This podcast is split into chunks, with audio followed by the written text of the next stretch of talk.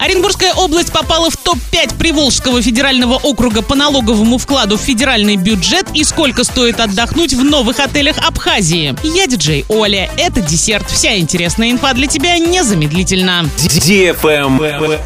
News. Опубликованы данные о поступлении налогов, сборов и иных обязательных платежей в бюджет России за первый квартал этого года. В числе лидеров по этим показателям оказалась Оренбургская область. В импровизированном топ-5 Приволжского федерального округа по налоговому вкладу в федеральный бюджет Оренбургская область занимает почетное четвертое место. И она внесла 176 миллиардов 600 миллионов рублей. Лидерами в ПФО также являются Татарстан, Самарская область, Пермский край и Нижегородская область. Аутсайдерами по этому показателю стали Мариэл, Мордовия, Чувашия, а также Кировская и Пензенская области. В сумме они принесли бюджету России 74 миллиарда 600 миллионов рублей налогового вклада. Это почти в два с половиной раза меньше, чем одна только Оренбургская область. При этом наша область оказалась вне топ-5 по сумме налогов, которые остались в регионе. Это стало возможным из-за существующих правил распределения, в соответствии с которыми регионы с преобладанием сырьевых отраслей получают в среднем лишь около трети своих налоговых доходов. Так, в бюджете Оренбуржья из собранных 166 миллиардов 600 миллионов рублей осталось лишь 31 миллиард 300 миллионов. Travel Guide. Туроператоры рассказали, во сколько обойдется отдых в новых гостиницах Абхазии летом этого года. Буквально месяц назад в курортном поселке Бамбара прямо на береговой линии открылся отель Апсны. Путевки с проживанием здесь предлагают сразу несколько туроператоров. У интуриста, например, недельный отдых с завтраками обойдется в 73 тысячи на двоих с перелетом. У and Sun в 38 тысяч без авиабилетов. Еще одна новинка грядущего сезона – Гранд Отель Сухум. По данным интуриста, номера как в общем корпусе, так и в двухэтажных домиках станут доступны уже в мае. Пакетный тур стоит 79 тысяч рублей на двоих, авиабилеты включены. Один из самых недорогих вариантов предлагает мультитур и дельфин. Проживание в отеле Атрио в Гудауте выйдет всего в 11 тысяч рублей на двоих за 7 дней. Питание, однако, не включено, перелет тоже. Пляж в километре, но гостям предложат бесплатный трансфер. Также туристам нужно быть готовыми к курортному сбору 30 рублей с человека в сутки и обязательной страховки от несчастного случая. Если находиться в стране предстоит от 3 до 30 суток, 250 рублей. Оплатить их можно по прибытии. На этом все с новой порцией десерта специально для тебя. Буду уже очень скоро.